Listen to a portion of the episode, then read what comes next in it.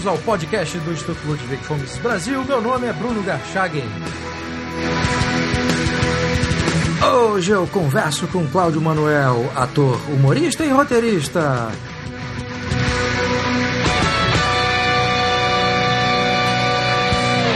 Seja muito bem-vindo, Cláudio Manuel. Muito obrigado, Bruno, pelo convite. Eu que agradeço. Cláudio, em seus posts no Facebook, você tem feito uma crítica bastante contundente e regular ao Estado, dando exemplos de como o Estado age contra a sociedade. Né? Os tributos é um desses exemplos que você tem citado. É, Para quem só acompanha ou só conhece o seu trabalho na televisão com o Cacete Planeta, essa posição sua ela pode soar como novidade. Então eu queria começar essa conversa te perguntando como é que, quando é que começa, né, quando é que inicia essa sua posição mais crítica em relação ao governo? Cara, assim, assim precisar exatamente, né, é, quando eu não sei dizer, assim, eu, tenho muito tempo, óbvio que eu acho que como todo mundo, ainda mais quem viveu o período da ditadura militar, né, as ideias, digamos assim, é, praticamente únicas na época, né, que uniam todas as tribos, né, eu fui um cara com viés também ali, digamos assim, bem próximo das ideias é, socialistas ou, é, sei lá, uma vizinhança do, do, do, do, fui do Partido Comunista clandestinamente, sei lá, durante vinte e poucos dias, até ter, ter, tido a sorte de ter levado um pé na bunda de uma namorada, entrei numa crise existencial, fui numa reunião, chutei o balde e nunca mais voltei. Mas, na verdade, assim, há muito tempo, muito tempo, eu lembro desde a época da, da primeira eleição direta, que eu não, não, que não, não simpatizava nem com Collor, porque para mim já havia um certo banditismo cafona ali, que eu não, não me agradava, mas também não, nunca, já não gostava ali da da ideia do, do, petismo e da ideia do Estado ser protagonista, né? já me agoniava, eu tinha tido muito cedo comércio, então a ideia de, de você ser permanentemente obstaculizado, a dificuldade que é empreender, a visão que o empreendedor, a gente sempre teve, pagou em dia, carteira assinada, sempre tive meus empregados com carteira assinada, e sempre vi a ideia, a coisa que o patrão, né, era o, o, o, principal inimigo. Então, assim, você vê o Estado como protagonista ou como o escravocrata que ele é, uma, são as opções que existem hoje colocadas na mesa no Brasil, entendeu? E há muito tempo. Tem gente que acha que o Estado é, é aquilo, é o pai, é o patrão, é o orientador, é o principal agente da economia, e tem gente que acha que não. Eu acho que tem, assim, essas duas, esses dois principais campos, né? No Brasil, acho que na América Latina se coloca muito nisso, né? Que quem vê o Estado como principal protagonista, como principal agente da economia, e quem vê o Estado como a fonte de asfixia né? e de, de inoperância e de banditismo que o Estado brasileiro tem, né? que é um negócio que é, interfere diretamente na qualidade de vida das famílias. Né? Quando você sofre, sofre a carga tributária que você sofre, né?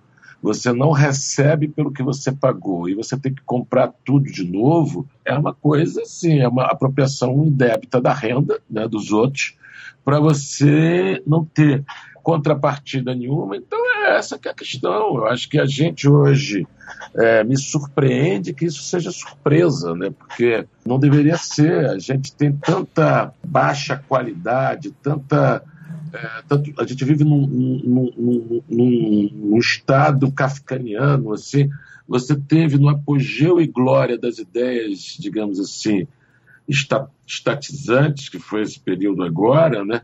Qual foi o ganho né, que, o, que, que o Estado brasileiro proporcionou, tirando é, farras de consumo, que tudo bem, são bem-vindas, mas não enraizam, né? Tá aí e populismos, né? E, e, e eleitoreiros, a gente não teve ganho nenhum em saúde, educação, em saneamento, em segurança você teve uma fabricação de estatísticas né, é, felizes, né, desde para você inflar a universidade até para produzir boas notícias o, o tempo todo, custe custar, porque simplesmente também porque o, o, projeto não tolerava mais notícias, né, porque ele, ele precisava dessa dessa cachaça para você se manter. Então, acho que não é uma questão nem de opção, é uma questão de você querer enxergar ou não. Acho que qualquer pessoa que é interessado em ler história, em conversar, é, não se incomoda em enxergar as durezas da vida real, ou seja, que não seja é, é, é cego por uma crença, uma fé que né, impede de você perceber o que está diante dos seus olhos, ver que o que está diante dos seus olhos é absurdo demais. Eu acho que a gente tem uma luta aí abolicionista, né? Você tem uma coisa escravocrata, uma casta que vive do suor alheio, né? É, com coisas tipo direitos adquiridos que são nada mais que eufemismo para cristalização de privilégios, que devolve corporativismo e ineficiência com uma brutalidade enorme. Então é isso, eu admiro que sejamos poucos. Só isso. Esse aspecto do óbvio que você mencionou no início da sua resposta, Cláudio Manuel, para se enxergar o óbvio é preciso que, ha, que haja uma informação né, prévia a respeito daquilo que acontece ou um pé na realidade. E parece-me que quem apoia esse tipo de mentalidade estatista é, olha a realidade sem ter os pés na realidade, né? Baseado naquele seu início, né? Quando você estava na faculdade, no período em que você é, aí foi durante 20 dias filiado ao partido, as pessoas que estavam à sua volta dentro da universidade, qual era a mentalidade desse, dessas pessoas? Cara, eu acho que você ali é uma coisa também é complicado você, porque tem um contexto de época, né? Você ali de idade, de, de, de isolacionismo, né? Você a gente tinha essa coisa, né? O Brasil era bem diferente, né? Você, né? Eu brinco sempre com isso. Na década de 70, os maiores anunciantes do Brasil eram pilha e fósforo, né?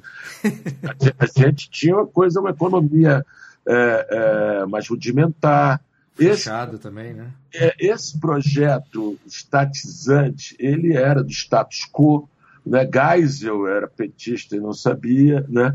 É, você tem essa coisa aí do, do, do, do, do Brasil grande, que tinha ali como inimigo seu, mas ao mesmo tempo você não tinha uma contraposição assim, porque o pior demônio, então, era o capitalismo, que é muito doido, né? porque o capitalismo também é inimigo do, né, do tanto dos comunistas quanto dos fascistas. Os... E, e, na verdade, na verdade, entendeu? Eu acho que já tinha um certo incômodo. Eu me lembro quando o Caetano fez o um negócio do Odar, aí tinha um negócio do patrulhamento comportamental, que me incomodava na esquerda também, que todo mundo era muito careta. Eu acho que é isso. Eu sempre fiquei meio no lugar nenhum, que ao mesmo tempo eu votava no Gabeira e no Roberto Campos, entendeu? Então, assim, para mim tinha uma coisa que economia é, é, liberal fazia todo sentido, pela coisa de privilegiar o indivíduo, a ideia de você. Eu não tenho o menor problema com isso, porque tudo que eu consegui, consegui com o meu próprio suor, não herdei, não roubei e, e, e, e não soneguei, mesmo sendo, digamos assim, complicado ideologicamente às vezes. Mas então, assim, é, é, eu acho que dentro das ideias liberais, né, a economia nos respondeu, né, os grandes dilemas do século. E nas questões comportamentais, eu também fiquei assim num lugar onde, assim, digamos assim uma direita não me conforta, né?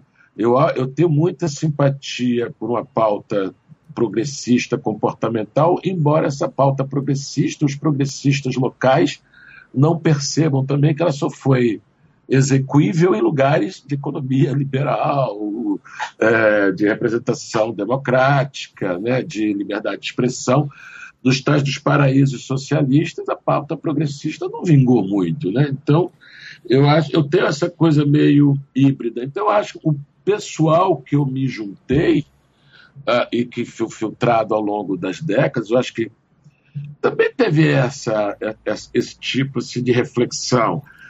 Eu, eu, eu, eu, sou cercado de muita gente que gosta de ler, né? Ler história, ler, sei lá, ciência para leigos, então você é meio. Eu vim de colégio que estimulava muito essa coisa do, do debate, do raciocínio. Então você ser imune à, tua época, né? você é, crer acima de tudo, né? Eu, eu, eu sou ateu, né? Então é complicado. Eu sou bom de descrer, não de crer. Então a ideia de que você tem que seguir um catecismo, uma ideologia, né? Eu acho assim a ideia de que você teve uma, é, uma a gente vive uma época onde houve a perda das ideologias, primeiro, eu acho que é mentira, e segundo, eu acho que não há perda, eu acho que é, é, é um certo lucro você tirar os antolhos, né? Então, é, por aí, interrompe você também, cara, senão não, não, não tem problema. Sozinho. A gente está aqui para conversar. Mas o que é interessante disso que você falou, claro, havia uma realidade da época e os dois caminhos políticos que se apresentavam eram dois caminhos que rumavam para a servidão, né? E não para as liberdades. Claro. Agora, quando há a transição, é, e isso que, que me parece interessante, você deve ter é, é, é lidado com isso de alguma forma é, no seu círculo de amizade, ou círculo familiar, que é quando você sai do momento em que havia duas alternativas muito claras para a servidão, Uhum. No fundo, não eram alternativas, né? todos seguiam pelo mesmo modismo ideológico, para um momento como agora, em que as ideias políticas elas são muito mais diversificadas e há já uma discussão nesse sentido para as liberdades. Mas teve gente que ainda não rompeu né, com esse passado recente em que o único caminho era para a servidão. Né? Você consegue entender esse mecanismo psicológico? É, primeiro, é, é, um, é, muito complexo, né? Que você não é só por uma opção, digamos assim, uma escolha, uma conversão, né? Você também tem uma mentalidade aí cartorial, sei lá, o diabo de herança é, colonial, o diabo que seja das nossas origens, que você tem um desejo, por exemplo, de você estar aí, digamos, é, já que você citou Hayek aí lá da servidão, por exemplo, qual é a porcentagem, você que deve saber, do povo brasileiro que quer ser servidor público, né? que quer estar dentro de uma certa guarda-chuva estatal, né? Eu vi uma vez uma reportagem, que acho que é oriunda da Folha, que mais ouvi na CBN, sobre sites de relacionamento temático, que as pessoas que tentam ah, conseguir relacionamentos pessoais, tipo, o cara que gosta de bicho, de bicho de estimação, tem lá o site para pet lovers. O cara que é gordo, tem o site lá para pessoas acima do peso, coroas, não sei o quê. Aí tem um, um site chamado Namoro Estável, onde o diferencial é ser funcionário público. Então, você, um camarada, ele, ele tem capital sexual porque ele tem estabilidade, porque ele tem crédito especial, porque você tem aposentadoria especial. Então, é a explicitação aí na, na ideia, digamos assim, prática, né, de você amar relacionamentos afetivos, sexuais, você explicitando a casta que você é, né, que você tem essa, essa, essa, esses privilégios, né, que também é uma coisa lá de trás, você tem esse livro último do Jorge Caldeira, ele fala sobre isso, sobre a expressão direito adquirido, que é uma coisa contra o iluminismo, que a ideia é que todos somos iguais. Somos iguais é o cacete. Eu tenho meus direitos adquiridos. Assim, eu não sou igual, o, o, o, o pai não é igual à mãe, o filho não é igual à filha. Isso lá no século XVII, XVI.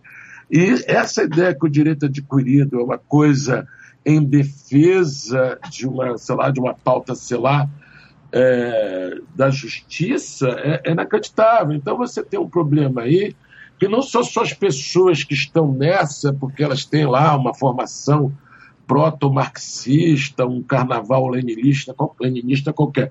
O que tem, na verdade, você quer estar na aba do Estado, entendeu? Desde a, das organizações da sociedade civil, que não tem nada de não governamentais, até esse desejo que, que, que gera um paradoxo, que eu já até postei várias vezes, por que, que o sonho de ser um servidor público desemboca num pesadelo do serviço prestado?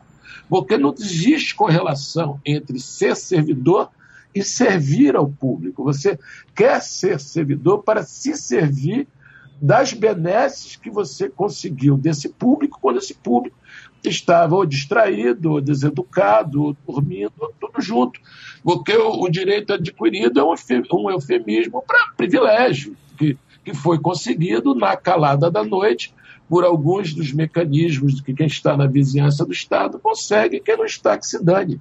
E continue pagando aí três vezes todo dia, de novo quando é descontado, quando não recebe e quando tem que comprar de novo.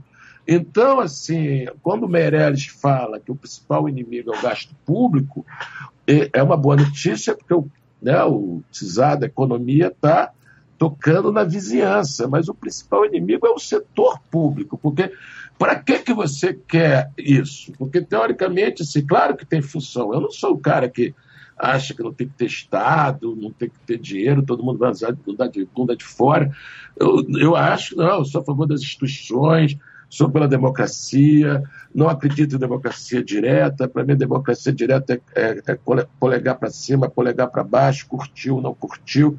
Isso é palião comer cristão. Nunca vi democracia direta sem prisão de opositor. Então, assim, para mim, eu acho que nada como as instituições, é parlamento, judiciário. Agora a gente tem o judiciário mais caro do mundo, entendeu? Agora a gente também tem uma chance de regenerativa de coisa da sociedade via judiciário. Então, assim, eu não vou eliminar o contato com essas moções regenerativas.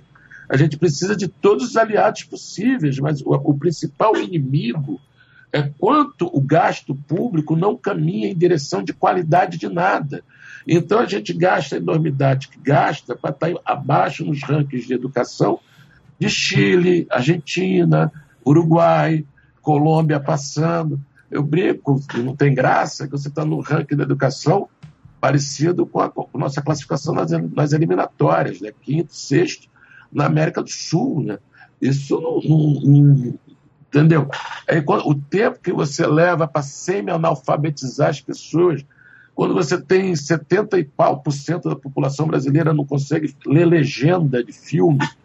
Então a gente tem um, um, uma urgência. E, a gente, e quando você tem o sindicato dos professores em todo o país, com a sua principal reivindicação ser a luta contra a meritocracia, né, você entra em pânico. Né? Assim, eu fui numa palestra, uma vez um amigo meu que está indo para Portugal ficou me convencendo, assistiu, não queria ir, mas tinha um café da manhã espetacular e, e, e foi, foi, bom. E o cara, toda a, a coisa do. Que, que o, o, os advogados lá estavam em português explicando da vantagem de você é, pular fora, migrar, sartar, sei o quê, investir lá, sei o quê, conseguir o visa, não sei o quê. Basicamente era aqui nós temos um transporte que funciona, uma saúde que funciona, uma segurança que funciona, e a, e a carga tributária é bem menor. Então, na verdade, é se você for picar mula, com todo o sofrimento que é você ser um estrangeiro, um, um cara alheio àquele lugar, compensa porque o, o Estado para de, de, de, jogar o bafo quente na nuca. Então, assim, é, é complicado, é complicado, entendeu? Você, a quantidade de, de, de cérebros partindo, de, de, de desilusão, porque a, a, canga que o Estado bota na, no lombo de quem produz, de quem empreende, os mecanismos de punição né, a, é, é, a, a, quem quer, é, é, é, sei lá, gerar uma vaga, um, um emprego no Brasil, são, nossa, a gente está. Às vezes é complicado você, você, você, ser otimista no Brasil é quase né, uma coisa meio diagnosticável. Eles têm todo um sistema de incentivos que é contrário à iniciativa privada. Né? Você tem o. E que é contrário à iniciativa privada ao mesmo tempo que é, premia essa ideia de que o Estado, o Estado como um grande empregador, né?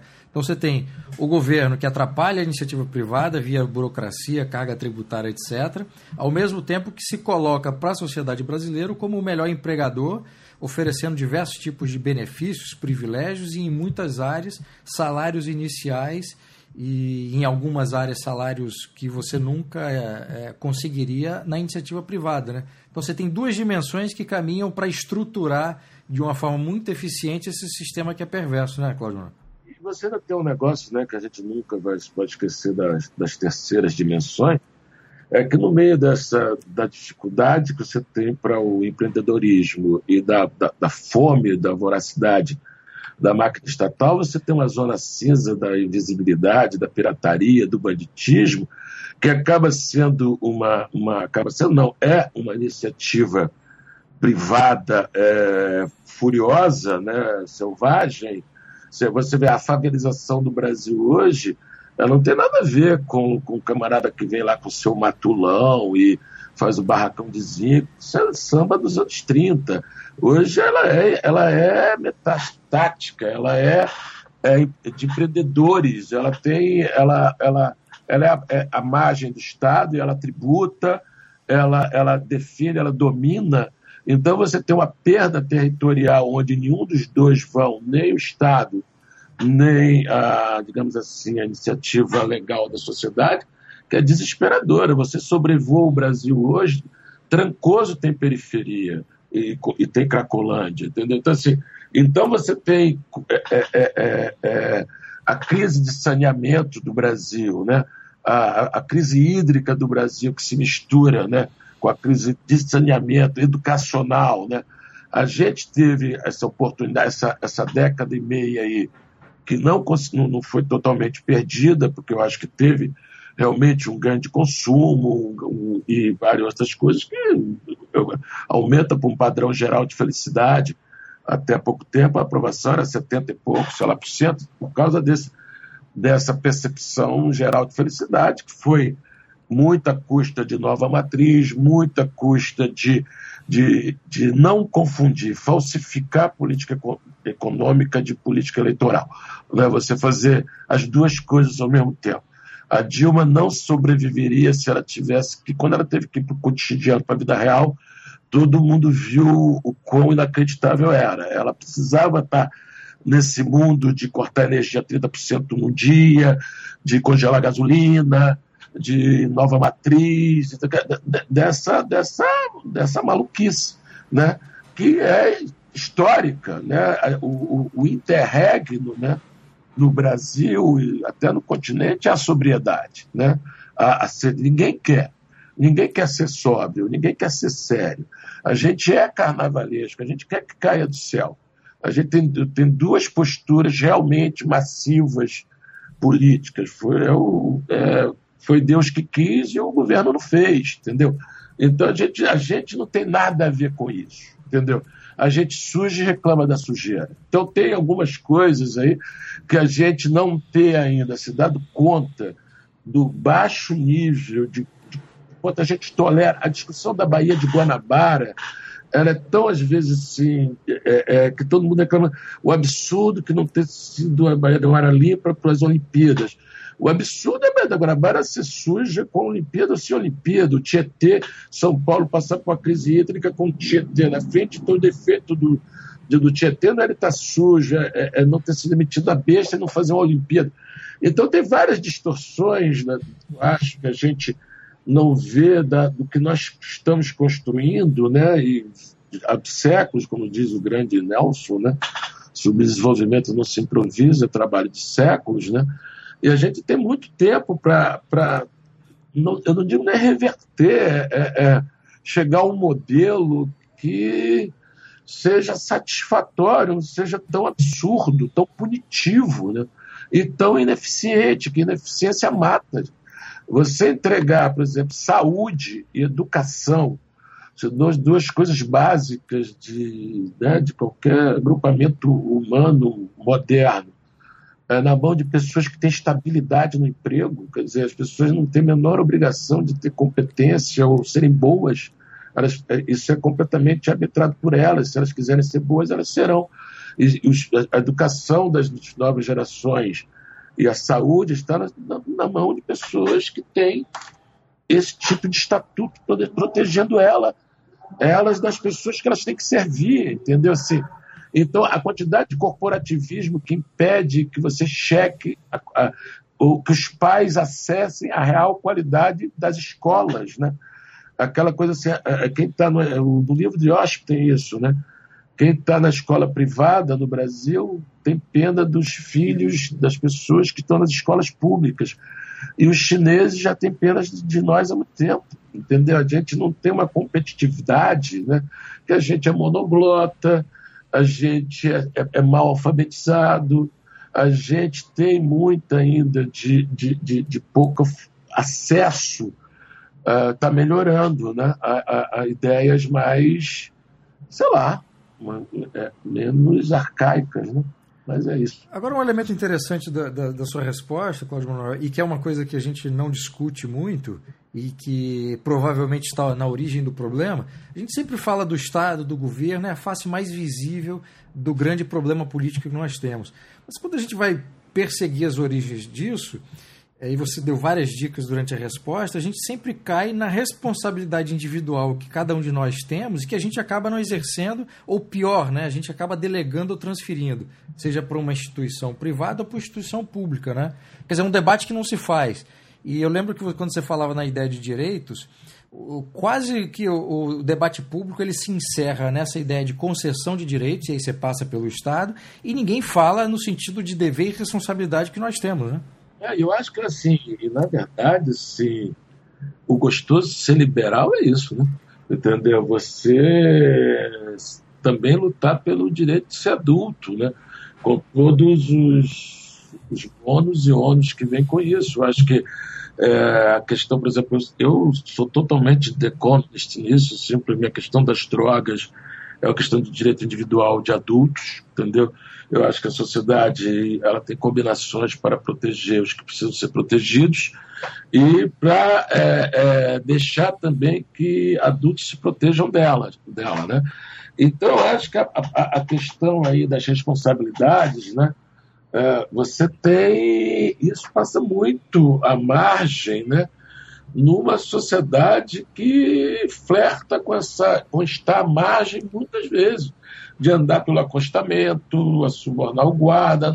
A ideia é que você não pode comparar grandes corrupções com pequenas, é, é, pequenos delitos, é, depende, né? Porque é, você desmoraliza a lei né, é, é, tijolo por tijolo num desenho sólido, né? com muito vigor, né? E para você remover esse ambiente cultural, né, que a gente tem vários, né?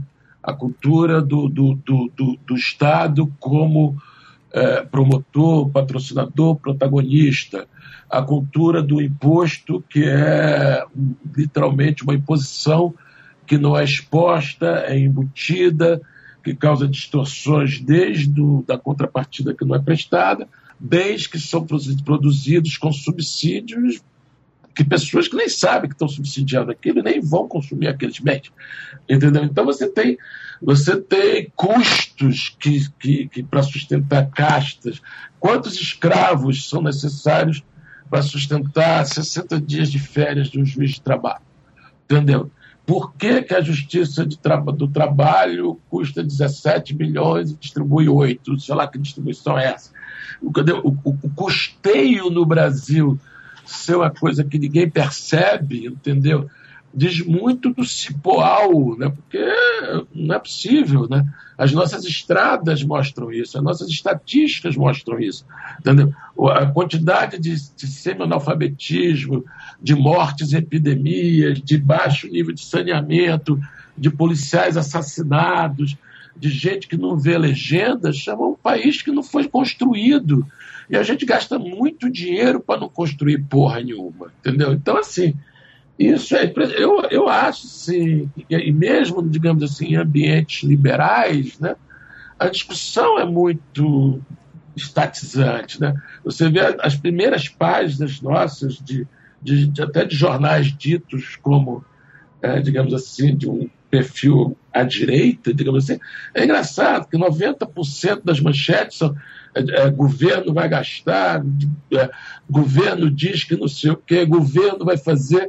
Quando o governo ele é um concentrador de renda, ele tira de todo mundo para distribuir para quem está dentro e quem está perto. Então, se, se você, é, é, o ambiente cultural, então, você, a vilanização do, do, do, do empreendedor, a, a, a risibilidade que né, que o bem-sucedido tem sobre o coitadismo do, do, do, do, do, do sei lá quem, do, do, do, do, desvalido, que às vezes não é tão assim também, tão coitado, né? às vezes ele também só também fez suas escolhas. Eu acho que ninguém, ninguém, eu sou totalmente contra a ideia que você tem que ser, para ser liberal, você não pode ser altruísta para você ser ateu, você não, não pode ter moral.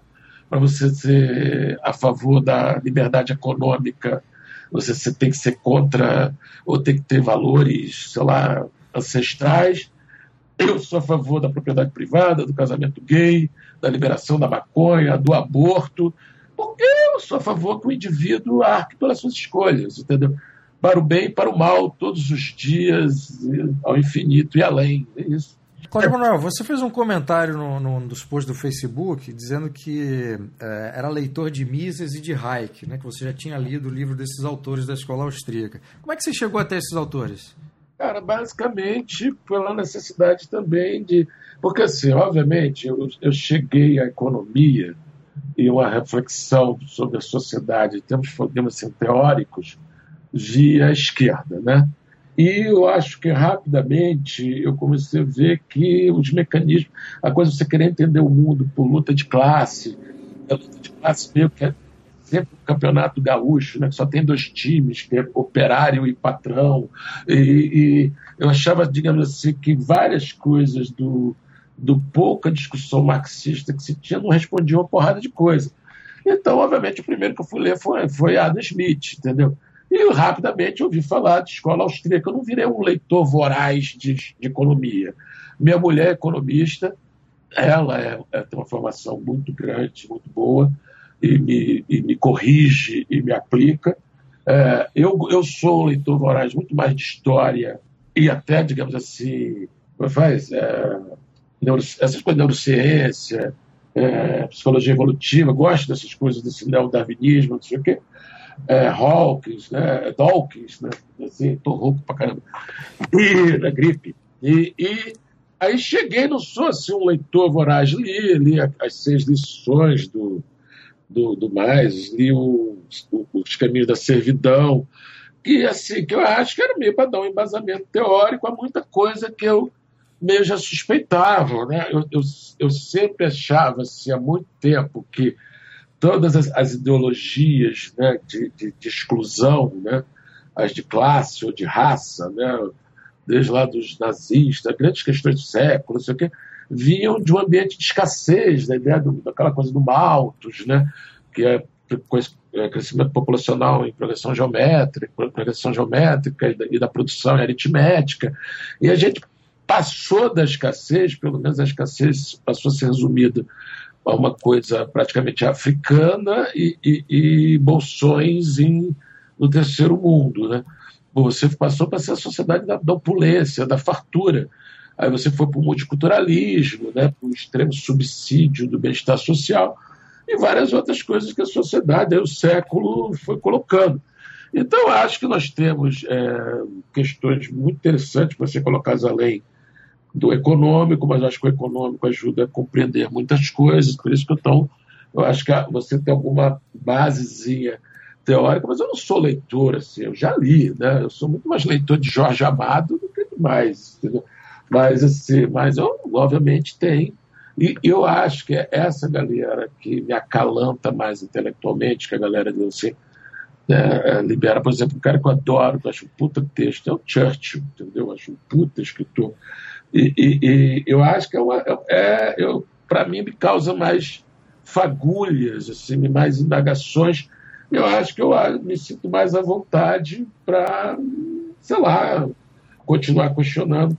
Eu acho que a galera, a esquerda lá, tentou responder as questões da economia e pré-primeira guerra, ali da, do surgimento do capitalismo, eu acho que várias questões colocadas pela esquerda sindical foram importantes, embora isso não justifique a bandidagem sindical que hoje já, se, já convivemos há, há décadas. E é isso aí, conversa grande, cara. Leviatã dá trabalho, né? Agora, essas leituras foram feitas na, na, nos anos 70 ainda ou é mais recente, Mises e Hayek, Cláudio? Eu estava lendo, era Gabriel Garcia Marques, eu comecei a começar a ler, digamos, as coisas mais perto da faculdade, né? Foi final de 70 fazia engenharia. Então, minha leitura é mais anos 80, essa coisa de 90, né? Eu acho que quando a economia começa a dominar muito a vida dos brasileiros, né? a hiperinflação, ministro da economia passa a ser popstar, né? Ali na, na redemocratização, né? Certo.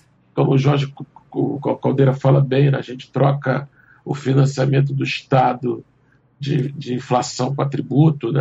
E, e, e, e, então isso passa a tomar muito conta da vida, né? Então eu comecei a ler, eu acho, assim, economia, mais, sei lá, final dos 80, 90, mas eu sempre assim, por exemplo, eu sou muito amigo do, do Sérgio Besserman, né? Que é um cara até bem mais à esquerda do que eu, mas é um cara um leitor voraz, né? O Beto Silva, um leitor voraz, o Hubert, então, eu convivi com muita gente de muita lei e, e vários assuntos, né? Então você acaba também trocando, falando minha esposa, que é também economista. Então acho que tem por aí, entendeu? Os livros vão chegando por todos os cantos. Né? Agora, Cláudio, o humor dali dos anos é, 70, 80, né, ainda mais esse humor que tinha um pé na política, é, tinha uma veia bastante anarquista. Né? Os Trapalhões tinham uma coisa, várias esquetes muito críticas ao governo em pleno regime militar. O jornal Planeta Diário, a revista Caceta Popular, é, dos quais você fez parte junto com o pessoal que depois vai formar o Cacete Planeta, também tinha uma coisa bastante anarquista, né? Como é que era o ambiente de humor nessa época, assim, nessa relação aí com, é, com o governo? Cara, depende, né? Por exemplo, eu, a galera que veio um pouco antes, Pasquim, né? Teve tanto essa coisa anárquica como a coisa da, da repressão cai dentro, né? A galera foi presa, o cacete, isso aqui. Eu, eu era leitor do Pasquim, quando a gente começou a escrever, a gente foi, chegou a frequentar lá, entregar os jornalzinhos, apresentar. O Hubert o Reinaldo, né? Que vieram formar o Cacete Planeta, chegaram a pertencer ao Pasquim mas já pegou uma, uma, uma geração mais da abertura, né? a democracia do, da, do destampe. Né? Então você teve uma coisa assim que era meio hum, também confundindo, confundindo com a idade de cada da gente, uma coisa assim meio né, libertária, né? Eu, a gente tinha uma coisa se assim, você podia finalmente falar muito palavrão e botar o pé na porta, a gente se sentia assim, é, rebelde, podendo, e tinha uma coisa também um pouco dentro, que, que hoje você via, que também a, a gente não ia ser mais preso e, e, e, e, sei lá, não, tinha, não corria mais tanto risco assim. Então, acho que era uma época assim, meio anarquia, era nesse sentido mais de, uma, de, um, de um descompromisso. Eu me lembro que a gente começou, quando a gente era muito underground, a gente começou a fazer umas pichações é, politicamente incorretas, no sentido que existiam pichações é, politicamente corretas, né? Que era, tipo, tinha, tinha assim, abaixo a ditadura. A gente fez uma capa que tinha uma cara do Pinochet, tinha assim, abaixo a ditadura e acima a ditadura, né? Tipo assim, tinha, a galera fechava fora deu fim, a gente botava fica deu fim só de sacanagem. tinha uma coisa demais de você ser é, pedra do sapato né, e, no, e desafinar o couro dos descontentes também, só porque a gente gostava de desafinar coros. Né? Então, eu acho que esse ambiente também tinha a ver com essa coisa também assim, mais paroquial, mais, mais underground, né? menos sem registro. Hoje tudo é mais complicado, né? você tem. Todo mundo é mídia, né? todo mundo é difusão. Né? A gente não, a gente está conversando. Antigamente essa conversa era num bar e morria, né? Hoje ela é registrada, ela é difundida. É, se a gente tivesse, quisesse fazer isso, sei lá, há 20 anos atrás, a gente ia ter, sei lá, ser contratado de uma rádio, de uma televisão, de algum mecanismo, de alguma mídia. Hoje isso não carece. Então tudo tem muito mais possibilidade e mais complicações também, mais complexidades também, né? Cláudio, hoje nós temos novos meios, né? Ficou muito barato produzir conteúdo, as possibilidades de publicação são enormes e a gente não precisa mais daquilo que se chamava de mídia tradicional, né? Uma empresa regularizada no setor de rádio, é, no setor de jornal impresso ou revista. E isso também, quer dizer, internet, redes sociais, etc., permitiram que a, as ideias políticas ela, e econômicas elas ganhassem uma, um espaço que nunca tiveram e isso tem influenciado de alguma forma e a meu ver de forma positiva muito do que tem sido discutido hoje em dia. É, e o que eu queria perguntar para você é o seguinte você acha que nesse momento né, de transição que eu acho que o, que o Brasil passa, é, o que está acontecendo, apesar dos exageros de radicalismo e radicalismo, o que está acontecendo é, permite que a gente vislumbre uma mudança positiva ou ainda é muito prematuro para a gente saber onde é que essa estrada vai chegar? Na verdade, a gente tem torce para que tudo, né, todas as mudanças sejam para melhor, embora isso não seja né, uma, necessário que isso ocorra.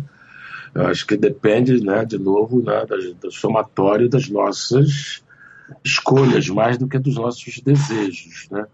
Então, não é uma questão de fé, é uma questão de, de, de, de fazer, de atos. Né? O que, é que a gente vai fazer em relação a isso? Eu acho que tem uma coisa que pode ser educativa ou não, a ideia de você ter uma, uma certa desmoralização do populismo. Isso, isso virá, existe uma maré argentina, a, a, a gente, essa crise da Venezuela, mas o, o populismo estava nadando de braçada até anteontem, que era um negócio que teoricamente era para você ter se livrado disso há quanto tempo? Né? Assim, isso diz muito da, do pouco enraizamento e, da, e, e de novo, da, da dos, dos, poucos instrumentos que uma, um, certos valores têm, os valores que defendem, por exemplo, o, o, as liberdades individuais, individuais, a propriedade privada, certas coisas que ainda são contra uma corrente que demonizam, digamos, as coisas, o, digamos, o capitalismo, o empresário, né, a direita, né, a, a paralisia do debate intelectual, com, com palavras tipo fascista, a ideia que você, por exemplo, eu, pouca gente é mais antifascista que eu, como pouca gente é mais anticomunista que eu. Até porque eu acho que os dois foram criados na mesma cervejaria de Berlim, numa, numa pega numa mesa lá qualquer, e cada um foi para o seu lado com a sua utopia. Entendeu? Eu, eu não sou o cara que, ao contrário, eu, eu, eu temo utopias. Entendeu? Então, assim, eu acho que a gente tem é, uma puta oportunidade, porque existe aí uma colisão, uma fratura, isso óbvio pode ter um né, um desprendimento de, de energia que tanto coloca em movimento, como que causa alguma entropia. Espero que as entropias sejam causadas né, nos lugares bons, né? certas coisas do corporativismo, certas coisas dessa apropriação imensa e indébita do, da riqueza nacional, da produção nacional, esse imenso desperdício que vai para essa, esse aparato jurídico, burocrático, de, de, de leis que expoliam né, a, riqueza nacional, que tiram a poupança da família, uh, das famílias brasileiras, dos indivíduos brasileiros, para o Estado, me dá aí 40% que você produz, que depois eu te devolvo investimento, só que não. Né? Isso complica, né? Então, assim, é, se a gente não vê que essa falência, essas falências né, das estatais, dos fundos de pensão, dessa, dessa lógica cruel, desse modelo, né, da, da, dessa, dessa coisa que seria incrivelmente inacreditável e até risível. Se não tivesse, se não morresse gente disso, né, se não tivesse os milhões de desempregados que você tem causado por ideias tipo vamos fazer aritmética aceitar desaforo, a gente não, a gente não pode rir alto da lei de responsabilidade fiscal, mas a gente faz gracinhas como contabilidade criativa, né? É, nova matriz, não sei o quê. Então, quando você vai construindo narrativas, né? a própria palavra narrativa, que é um nome, sei lá, chique ou, gosto para mentira, né? que você que você vai apresentar uma nova narrativa, uma nova contabilidade. Eu espero que isso tudo tenha saído desmoralizado, mas a gente espera, né, cara? Não, que garantia que a gente tem disso? É o futuro que dirá, não sou eu nem você. Né? Você tem que trabalhar para que isso efetivamente é, é, seja relevante, né? Porque se a gente deixar, a coisa tende a voltar. É, e, e trabalhar é todo dia, né? Porque você tem um problema é esse, porque é, certas coisas, né, para você manter, né, persistir num caminho, sei lá, consistente, de ordem, basta meia hora de uma distração que o atraso está atento, né? Quem quer, quem quer se apropriar é, é, é, é do, do alheio, digamos assim, está por todos os lados, está disfarçado de várias formas. Né? É óbvio que você tem, é, vamos deixar claro, né, que eu, pelo menos, penso assim, eu não sou um, uma for state, Estado do bem-estar social, basicamente porque eu acho que as contas não fecham, porque eu acho que a expectativa de vida não permite, não permite né, você tem né, uma, uma, uma, estão caminhando para a sociedade cada vez mais geriátricas, porque a questão das, das previdências tem que ser postas né, à luz da aritmética. Não tem jeito. Você, ontem que as centrais sindicais fecharam questão é, contra a reforma da Previdência. Você não tem idade mínima num país com esse nível de pobreza, pessoas se aposentando com 45 anos, isso devia dar cadeia entendeu? Então, isso é um tapa na cara da pobreza, né? E isso é uma bandeira dita, sei lá, de quem? De quem defende o, o trabalhador. Que trabalhador está sendo defendido com isso? Esse cara ganha quanto para estar tá defendendo um negócio desse? Esse, esse cara tem que legislação que protege ele para estar tá defendendo um negócio dele? Está de olho em que interesse para estar tá defendendo um negócio desse. Né? Eu falo isso, se você tirar a palavra especial da legislação da Constituição brasileira, você acaba com a pobreza brasileira, a pobreza nacional em anos, entendeu? Em, em pouco tempo, entendeu? Porque essa é a sangria, né? Agora, isso é todo dia, né, meu senhor? Porque quem é desagradado sabe no segundo, né? E quem é beneficiado talvez só saiba nas futuras gerações. Né? Então, você tem que convencer pelo convencimento. Né? Você não muda a realidade magicamente. Né? Você não, não, não renova ou reforma sem algum tipo de barulho, né? sem algum tipo de quebradeira. Né? Eu espero que não quebre seja a ordem democrática, o Estado de Direito, né? o, já que o Tesouro Nacional foi quebrado. Né? É, e que vamos ser chamados de novo a pagar dessa conta, esse desaforo, esse first fucking que foi feito aí na, no, na aritmética. Né? Cláudio Manuel, para encerrar, é, o que, que você tem feito desde que o programa Cacete Planeta saiu do ar? Tirando orar, orar por nós. Tô. Cara, outras coisas, né? A gente tem feito, tanto assim, eu fiz um roteiro para um longa, que é complicado, também é uma discussão complicada, aí a questão dos financiamentos e do. Aí é um, um pano para manga imenso, né? Alguns projetos na área de documental, de documentário pós-simonal, que foi um negócio também muito difícil, né, que foi um dúbio, porque foram resultados que eu adorei, né, o resultado artístico, a repercussão, até próprio, digamos assim, renascimento né, do, do, do principal. Né. Eu sempre brinco que, como eu nasci dia 25 de dezembro, né, tem já essa data magna, e depois de ressuscitar o Simonal, eu já posso realmente pensar em abrir meu próprio versão do cristianismo, né? a, minha, a minha, minha franquia. Mas era uma coisa assim, né?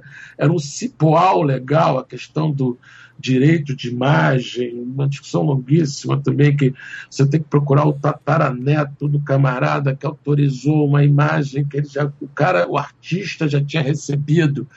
Para falar rapidamente, eu tinha separado assim uma encrenca final que era o, o, a participação, o número inteiro da Sarah Vaughan com o Simonal no documentário, que eu falei, pô, vou ter que conversar com os americanos, os americanos são do capitalismo, e eu conversando com fulano de tal e negociando tudo com três advogados, um ano e meio, Aí quando chegou a vez da, da Vaughan, eu cheguei assim lá com os representantes lá do espólio dela, lá, o advogado lá, Aí o cara, não, você tem que comprar a imagem do produtor. Eu falei, não, já comprei há dois anos. Eu falei, então que você tá ligando para mim, pô? Imagem. Assim, exatamente, a imagem de quem produz, aqui é a herança. Né? E quando teve o negócio agora da Carmen Lúcia, né, do, do Cala Boca Já Morreu, né, então isso ainda não foi testado na questão da liberdade de expressão, né, se vale mesmo, porque se o Michael, o Michael Moore, também não entrando na, na, na discussão, fosse brasileiro, ele tinha pedir autorização para o Bush para botar a imagem do cara, entendeu? E vários, a ideia de que você só pode fazer qualquer registro documentário se você tiver uma autorização. Então, eu, eu não vou ter tantos é, simonais assim que eu pude contar a história ao meu jeito, que a, que a família interessava que aquela história fosse contada. Não interessava é, que fosse uma canonização do Simonal, né? Então, acho que hoje eu tenho vários projetos aí querendo encaminhar nessa área de documentário e também acabei de, de que é o mais importante, que a gente acabou ontem de é, filmar uma, uma série que a gente fala que é filmar, que é feito no esquema de cinema, que é um seriado de 20 episódios que escrevi, eu fui eu, o Hubert, o Beto e o, e o Hélio, que chama Procurando Cacete Planeta, é uma falsa vida real, que a gente gravou em dez semanas, né, seis dias por semana, foi uma pauleira braba, mas foi muito é gostoso de fazer, porque a gente brinca com uma linguagem onde a gente não faz personagem, a gente tenta falsamente responder as, ah, o que aconteceu com vocês, o que vocês estão fazendo, esse tipo de pergunta. Então a gente inventou tipo, tipo seis vidas reais, uma para cada um. E nesse, nessa série a gente mostra essas vidas como se a gente não tivesse se encontrado esse tempo todo, não, não tivesse ainda mais se visto. Aí uma equipe de jovens documentaristas me procura para exatamente propor esse documentário que chama Procurando Cacete Planeta. Eu acho o Beto, porque eu, eu vejo na internet que o Beto está fazendo shows em locais de oitava categoria, é, fazendo lá o personagem dele do programa Carajete Love. Convenço ele a participar do documentário e vamos atrás dos outros. Então tem uma coisa que foi gostosa, que é brincar com esse, essa coisa de realidade ficção, que a gente sempre trabalhou muito com isso. Tem uma coisa terapêutica, que é você ficar é, fuscando é, na memória é, é, falsificando certas lembranças, né, lembranças reais mudando um pouco, e também e mexer com o tema do, do ostracismo, né, do afastamento, o do que os detratores falam claramente da decadência, né, da velhice. Então você vai no envelhecimento, né? Então você essas brincadeiras dentro do humor, eu acho que quer dizer, eu sou suspeito para avaliar, né? Mas é, eu adorei fazer, eu acho que ficou bacana. E aí tava, esse projeto é o principal. Estou amanhã começando junto também com todos menos o Reinaldo, que o Reinaldo agora só toca jazz. E a gente foi vai fazer a cobertura da Olimpíada é, pelo Esporte TV, mas aí mais de comentarista, né? Assim, não é, também não é necessariamente quadros de humor.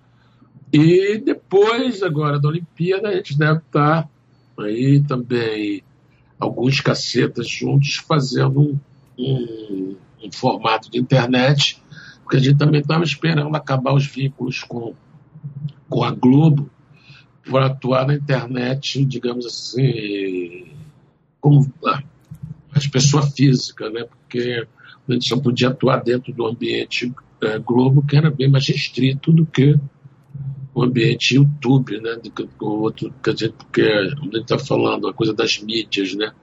Só para acrescentar, que eu me lembro, eu estava fazendo um sabático quando o programa acabou. Em 2012, 2013, eu fiquei fora. Viajei com minha mulher e foi quando teve as manifestações, né? Eu achava engraçado que as pessoas todas discutindo o papel das, das redes sociais contra a grande mídia e que as manifestações foram causadas a revelia da grande mídia. Eu falei assim, cara, dizer, cara, qual é a mídia que é maior que o Facebook? Né? Tipo assim, não existe mídia maior que o Google, não existe mídia maior que essas ditas né, novas mídias. Né? Eu sempre brinco que no dia que o Google se esmaia, e compra a Globo, ele leva o Paraguai de troco. Né? então, não é, as proporções mudaram, né, bicho? Então, Exato. você tem youtubers, né, que são muito mais formadores de opinião que toda a academia brasileira somada, né? Então, ou de vários outros países também. Então, você tem aí uma nova né? um novo mundo né? para explorarmos. É isso aí. É verdade. E o Procurando Cacete Planeta estreia no Multishow quando? Estreia em outubro, né? Não tem o dia certo ainda, mas uh, espero que todos né, vamos saber em breve, uh, com divulgação e tal. É, tem, deve ser umas 11 e pouco da noite, até porque isso também foi muito gostoso, a gente teve muita uh, liberdade no texto, então não tem aquela coisa de não poder falar isso, não poder falar aquilo outro. É, e foi, foi, acho que está bem legal. Tem muita, muitas participações especiais, está muito eclético, tem de, de Boni aqui de Bengala. E, e para quem não sabe quem é aqui de Bengala, vá Google, né? e, e Maria Paula, né? Belo, Samantha Schmutz, Eduardo Stemet. Pô, tem 15 participações especiais, 40 atores no elenco, além da gente, né? Então, e, e tá bem legal, tá um tom legal, acho que tá bem diferente. E também, por mais que passe tarde, depois vai estar lá no, no, no Now, na internet, também dá para ver de outras formas. Então, estou confiante, isso vai ser bacana. Muito bem. Cláudio Manuel, muitíssimo obrigado pela entrevista. Foi um prazer falar com você. Prazer é meu. Quando quiser, estamos aí. Obrigado.